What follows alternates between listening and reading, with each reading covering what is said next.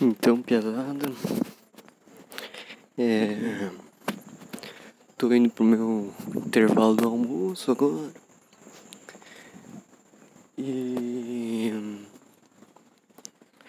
Eu tava pensando em algumas coisas esses dias aí. Faz tempo que não gravo aí, né? Mas não vou falar disso não. É. Eu tava pensando para onde que vai a tecnologia, né? As coisas. E aí, uma das coisas assim que me parece que vai acontecer aí, tá acontecendo, é a realidade aumentada, né? Não a virtual. Tipo, a gente vê as coisas, talvez com algum aparelho, alguma coisa assim, mas vê as coisas tecnologia, essas paradas aí, só que em cima da, do mundo real. Digamos ver.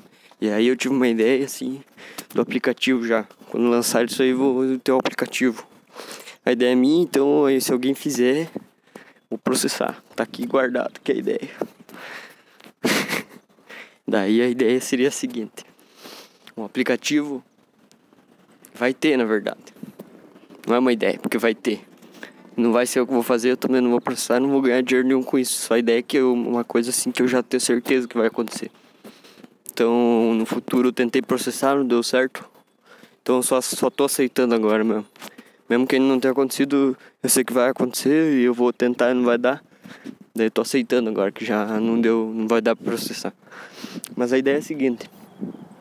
Uh, um aplicativo que tu escolhe as coisas que vão ficar, digamos assim, tu põe um bagulho e todo mundo começou a ver as coisas com realidade aumentada de algum jeito. E daí em cima da tua cabeça tu pode pôr alguma coisa. Tipo um texto, alguma coisa. E vai ter o aplicativo do Spotify lá que vai vai lançar lá em cima da cabeça, vai aparecer a música que tá tocando. E vai ter gente que vai querer botar.